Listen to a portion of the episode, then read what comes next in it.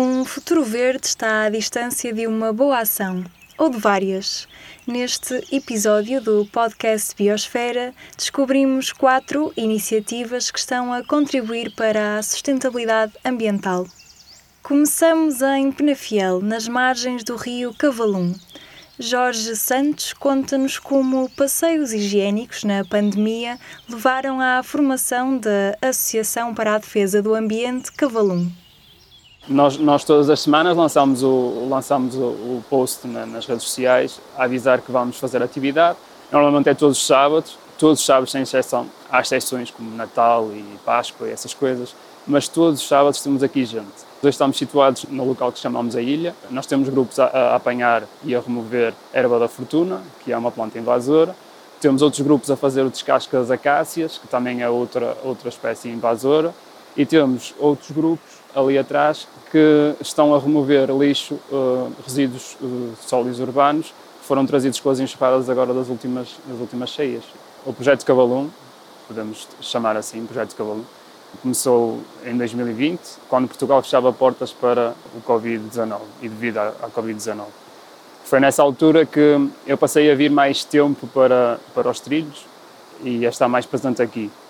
Foi também nessa altura que notei que durante as minhas caminhadas encontrei muita, muitos resíduos urbanos, muitos resíduos verdes também, os trilhos estavam muito obstruídos, os poucos trilhos existentes estavam muito obstruídos e eu decidi começar a meter mãos à obra e, por que não, dar aqui uma nova vida ao Vale do Cavalume. Através, muitas vezes, das publicações que eu ia fazendo, consegui chamar a atenção de outros colegas, outros amigos, que vieram atrás de mim, que por sua vez também chamaram outros amigos e quando demos conta já tínhamos aqui um grupo, um grupo bom, sólido. O trilho tem 1 km 670, transitável, foi 1 km 1670 metros que nós conseguimos limpar e, neste momento está, está transitável.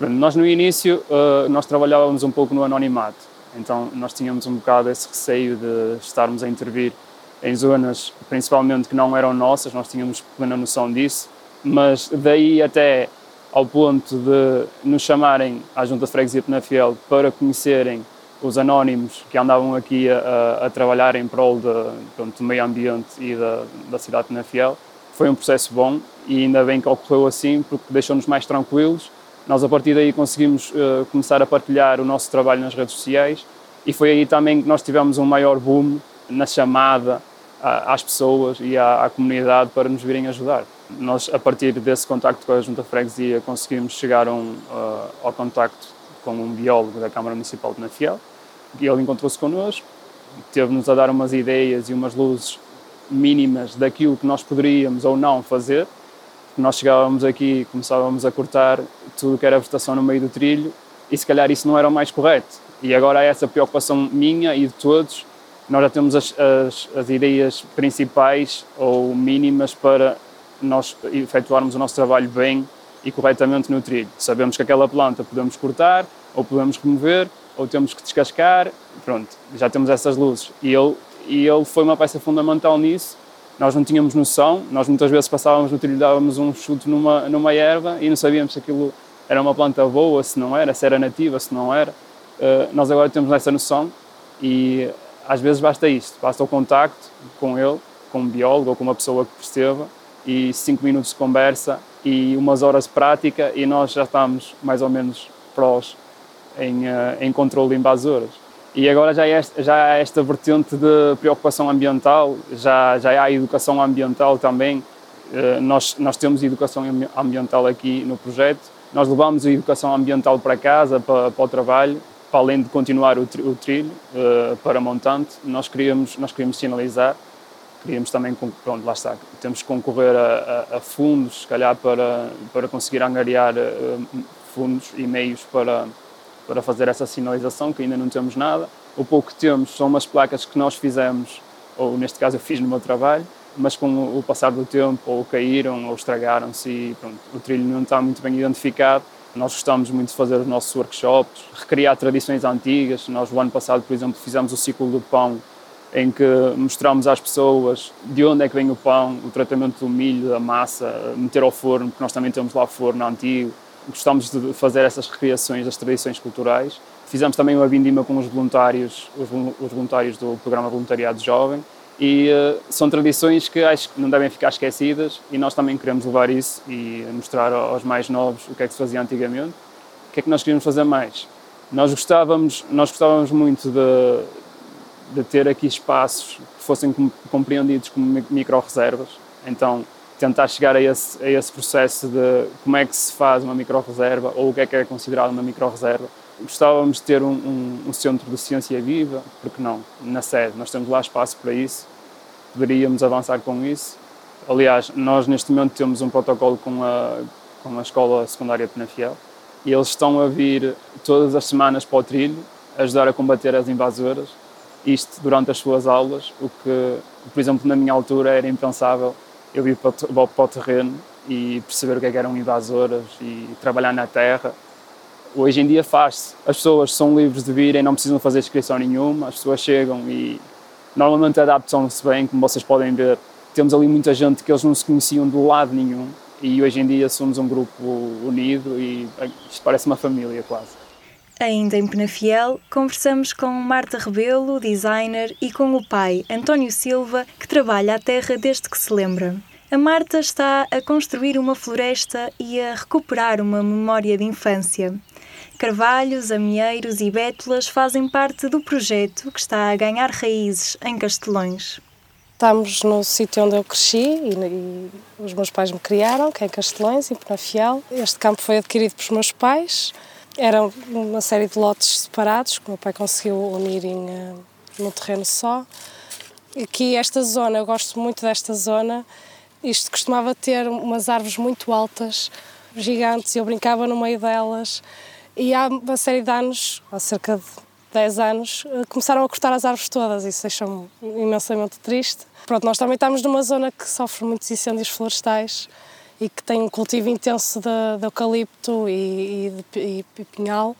Então, quando surgiu a oportunidade dos meus pais me cederem o campo, foi natural para mim querer fazer aqui uma floresta, querer dar outra vez as árvores a esta zona e, e, no fundo foi, foi a ideia inicial foi essa, foi uma espécie de resistência e fazer aqui a minha pequena floresta. E já sabia mais ou menos as plantas que queria pôr aqui, ou seja, sabia, ou melhor, sabia as que não queria pôr aqui, nomeadamente eucaliptos.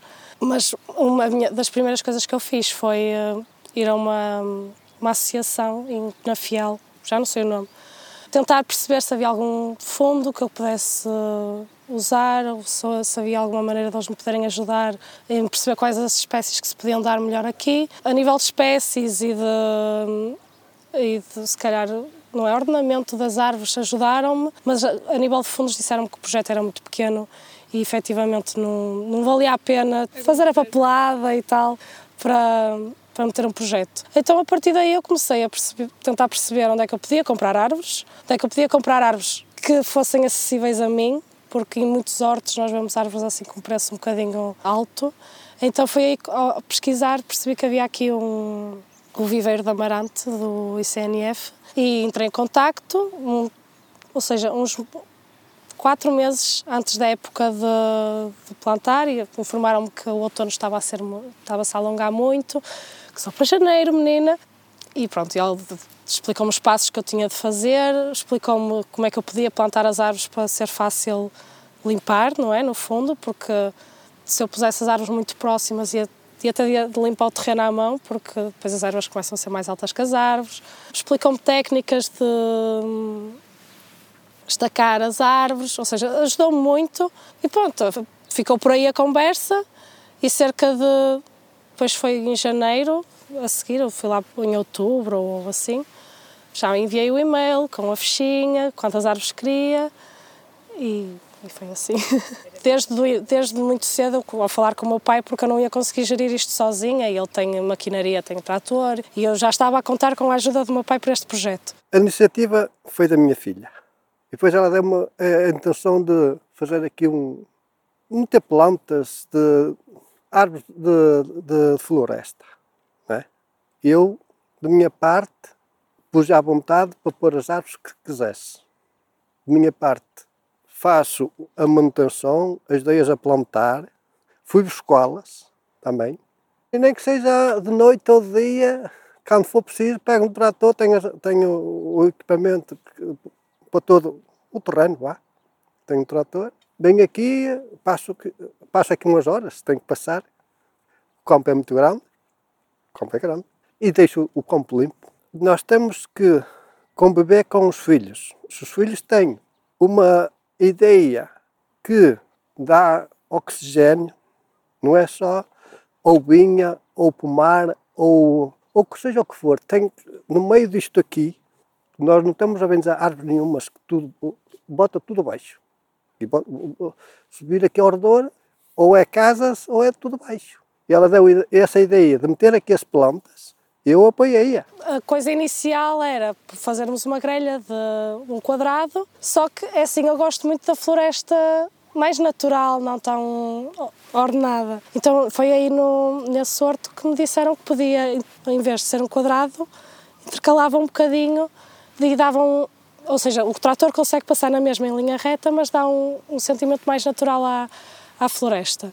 Foi uma das dicas que, que me deram. Também me deram a, a dica da distância a que as árvores deviam ficar. Uh, o senhor até queria que eu deixasse mais distância, mas eu era, então, senhora, então eu vou deixar, porque três árvores no campo. Mas pronto, deixei as árvores a 4 metros, ele tinha-me dito entre 3 a 6 metros, fazes bem a manutenção, e eu escolhi ali um intermédio, também aconselhada pelo meu pai. Outra dica que ele me deu foi das estacas, de pôr o fio, terceiro o fio, para a árvore não tocar na, na estaca, mas ter liberdade de movimento. Eu sei que comprei cerca de 400 árvores. Houve algumas árvores que estavam muito fraquinhas e nós optámos por não as, por não as plantar, ou seja, foram cerca de 20. Ou seja, aqui estão cerca de 380 árvores, desde carvalho vermelho, carvalho hum, negral, eh, amieiros, bétulas, loureiros, freixo, pinheiro manso também, exato. E acho que é isso. Quando eu cresci aqui, e os, meus, os meus pais uh, cultivavam coisas nestes campos, na, no, nestes terrenos. E aquilo, eu, eu, sentia aquilo que era o meu, era o meu recreio, era, era um labirinto de árvores. Eu, eu brincava nas árvores. No fundo, há, eu sinto que há pouca sensibilidade na, na, neste sítio das pessoas para com a, a importância das árvores se as pessoas tiverem um sítio onde vir, porque eu também não quero que isto seja extremamente privado, se as pessoas virem o quão bonito é, o quão bonito é uma floresta com diversidade de árvores, que talvez possa criar uma mudança, não é? No, na cabeça das pessoas. E isso é importante para mim, é, é importante para mim que as pessoas, quando olham à volta, não vejam só eucaliptos e pinheiros, ainda que eu adoro pinheiros, porque adoro pinheiros, mas que não vejam só uma monocultura, que vejam o quão bonito pode ser uma floresta portuguesa. Cerca de 200 mil toneladas de resíduos têxteis são deitadas ao lixo todos os anos em Portugal. O Reveste é um projeto com quatro anos que quer promover a inclusão e o fim do estigma, quer de peças de roupa usadas, quer de pessoas com deficiência. Conversamos com Mariana Eugênio, coordenadora, e com Daniel Antunes, designer de moda do projeto. Portanto, começou com esta ideia da eh, estigmatização de uma peça usada, não é? Uma peça em segunda mão e as pessoas que têm dificuldades económicas usarem essa peça não é? com, com, esse, com esse estigma. Então, essa, a ideia do reveste nasce daqui dar uma nova vida à peça, ok? E dando e depois uh, surge este público com, com algum tipo de diagnóstico, com dificuldades muito específicas e neste processo de inclusão e quando há esta oportunidade da candidatura ao programa Cidadãos Ativos, decidimos incluir este público, portanto aí cresce o projeto numa dimensão distinta, é? aproveitando também essa lógica, ou seja, é nosso parceiro a Junta de Freguesia de, de, Rio Tinto e a loja circular da Junta de Freguesia de Rio Tinto, Nós, foi a nossa primeira mostra, foi lá, precisamente uh, é? fazendo aqui esta, esta junção dessa primeira ideia não perdendo. E depois doámos, deixámos lá algumas peças que fizemos e ainda uh, continuamos a fazer. Mas cresceu nesta dimensão, não é, de trabalharmos aqui o desenvolvimento pessoal, social destes jovens, neste momento com isso em diagnóstico, que era também um, um aspecto que nós queríamos muito atingir. O Reveste é baseado em valores muito fortes, não é, que é esta questão da sustentabilidade, em primeiro lugar, ou seja, esta que, tornou que, virou moda ultimamente e que está presente em muitos sítios, ainda bem, não é? Uh, uh, e, já quase que existem vários revestes e várias várias lógicas nesse sentido, porque sabemos que a indústria têxtil é uma das mais poluentes do mundo.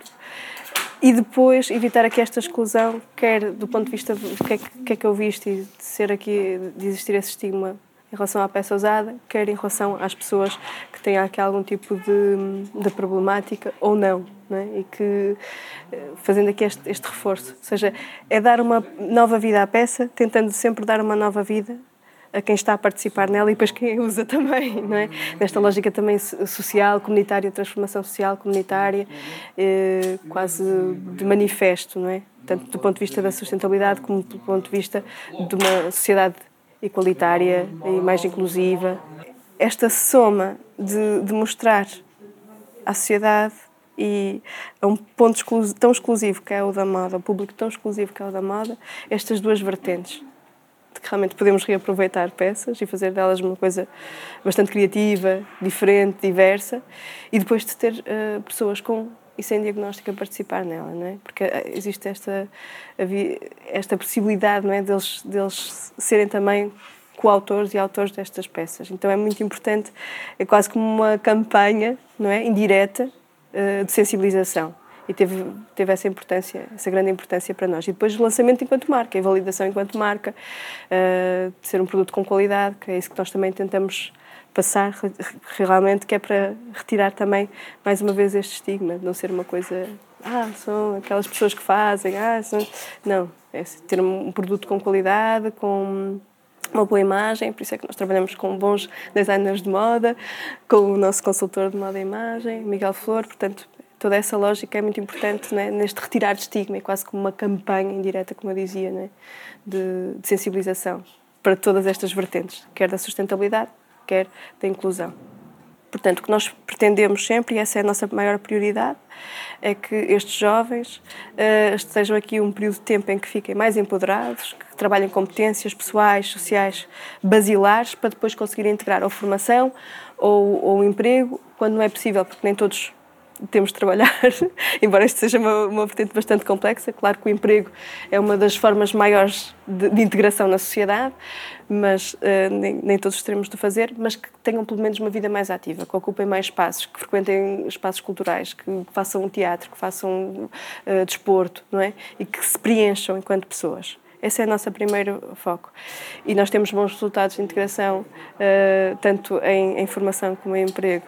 Nós neste momento estamos a fazer uns bonés que é uma colaboração com a marca Aquela Kombucha. Uh, foi uma proposta que, que a Kombucha nos fez. Uh, tem uma frase não, não, que, é do, que é da autoria do, do David, que é uh, Havias de ser fino para outras coisas e que foi um trabalho que ele fez, que chegou aqui com ele, uns cartõezinhos. E então também, digamos que nós pegámos na, na aproveitámos, não é? Que é uma, é uma coisa que, que faço com recorrência, é pegar, nas ideias deles e reportá-las um bocadinho para, um, para, um, uh, para, este campo. Uh, provavelmente o David nunca imaginou uh, que, as suas, que, que, a sua, que, que a sua frase uh, passaria para os chapéus e mais tarde passará também para peças de roupa. Que é uma frase de grande sensibilização, de, de, de muito ligada ao estigma, não é? Havias de ser fino para outras coisas. És fino para umas coisas, mas há outras coisas que não, que, em que a coisa não, que, que não funciona. Há isso, depois também usamos uma, uma música conhecida do Ney Mato Grosso, que é a Balada do Louco, também tem a ver também com essa quebra do, do, do estigma. O que é questionar afinal o que é que é louco, uh, o que é que afinal o que é que é melhor.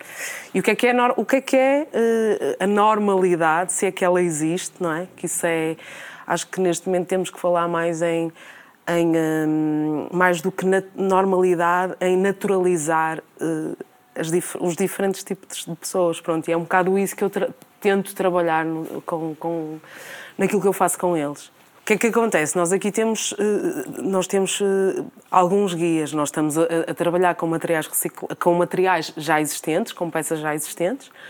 Nós temos, eh, ou, ou diria, nós temos aqui vários problemas que precisam de uma solução. Eu não estou a fazer uma peça de roupa de origem, eu estou a fazer uma peça de roupa a partir de outra que já existe que não, não tem as cores que eu quero, não tem os materiais que eu quero, não tem, é o que existe. E isso já é um desafio. E depois temos o desafio, eu, a minha equipa hum, não é uma equipa de designers de moda, nem uma, uma equipa de amantes de costura, nem. nem é, é uma, uma equipa muito heterogénea, então nós temos que começar por aí, por fazer o encaixe. Como é que eu adapto uh, como é que eu adapto este público a, a, esta necessidade. Porque acho que nós já estamos todos cansados de, de sermos iguais, não é? Uh, ou de querermos ser iguais ou, ou impor, imporem que sejamos iguais. Isso é uma chatice de todo tamanho. Eu não quero ser igual a ninguém. Uh, e, e um, nem quero isso para mim nem para, nem para nenhum deles. E, e, e portanto, essa, essa, o, o, o poder. Há, há, pronto, há, há, um caminho muito criativo no, no, no, na concepção. Uh, mas o, o, poder experimentar de forma, de, de forma diferente hum, acho que dá caminho para peças únicas, diferenciadas, sem, sem, hum, que nós não encontramos numa loja convencional. Na costa da Caparica há mar, areal e muito plástico. Andreas Noe, mais conhecido por The Trash Traveler, dedicou-se a consciencializar a população sobre lixo e o descarte de resíduos com diversão. Depois de recolher cotonetes, brinquedos de praia e utensílios de pescadores, o ambientalista partilhou connosco a história do projeto. Eu moro em Portugal desde cinco anos uh, e eu surfava todos os dias uh, no meu tempo livre um, e eu encontro muito, muito plástico no mar uh, enquanto eu, um, eu surfava. Então, desde três anos, um, eu queria, queria fazer uma coisa para abrir os olhos das pessoas uh, sobre o plástico do mar. Então, eu uh, despedi-me do meu trabalho três anos atrás para uh, consciencializar as pessoas com criatividade e positividade um, sim, para mais pessoas uh, fazerem uh, ações e começar para agir um, sobre isso. Eu, eu comecei um, sozinho, só para viajar toda a costa de Portugal uh, para gravar um vídeo e para cantar uma música sobre lixo marinho uh, todos os dias e para mostrar no, no, nas redes sociais. Uh, mas depois de um meio ano, essa foi não um, suficiente para mim, porque nós estamos, estamos em uma hashtag bubble e eu queria, queria abrir os olhos de mais, de mais pessoas. Então eu decidi, uh, depois, uh, eu preciso fazer uma coisa extraordinária uh, para abrir os olhos. Então eu um, andava a pé toda a costa de Portugal em 58 dias para apanhar lixo, mas não sozinho, com a comunidade de, de ONGs e ambientalistas e pessoas em Portugal para consciencializar conjunto e com mais pessoas nós somos mais fortes. Ah, então esse foi um projeto muito incrível ah, porque nós tínhamos muitas pessoas para acompanhar e ajudar essa causa. Esse ano eu um, criei uma bicicleta uh, só feito um, das pe peças uh, velhas, uh, reutilizáveis, um, para dar valor ao lixo para dar valor a um, uma coisa velho. Uh, não precisamos comprar novo sempre. Esse é o problema uh, nós temos. nós sempre compramos e compramos e compramos novo. Mas esse é o problema do mundo, porque nós temos muito, muito plástico no mar. 8 milhões de toneladas de plástico entram no mar cada ano no mundo. Então nós precisamos mudar a consciência para comprar menos e para dar valor uh, às coisas velhas. E eu andava uh, com a bicicleta velha uh, todo o país, uh, Cascais, Sagres, Vila Real, Santo Antônio, Santo Antônio Nacional 2, Serra da Estrela também, uh, para Chaves, para caminhar e para Cascais também. Essa foi uma uh, tour de Portugal. Essa foi possível com peças velhas também, sim. Nossas ações são muito importantes.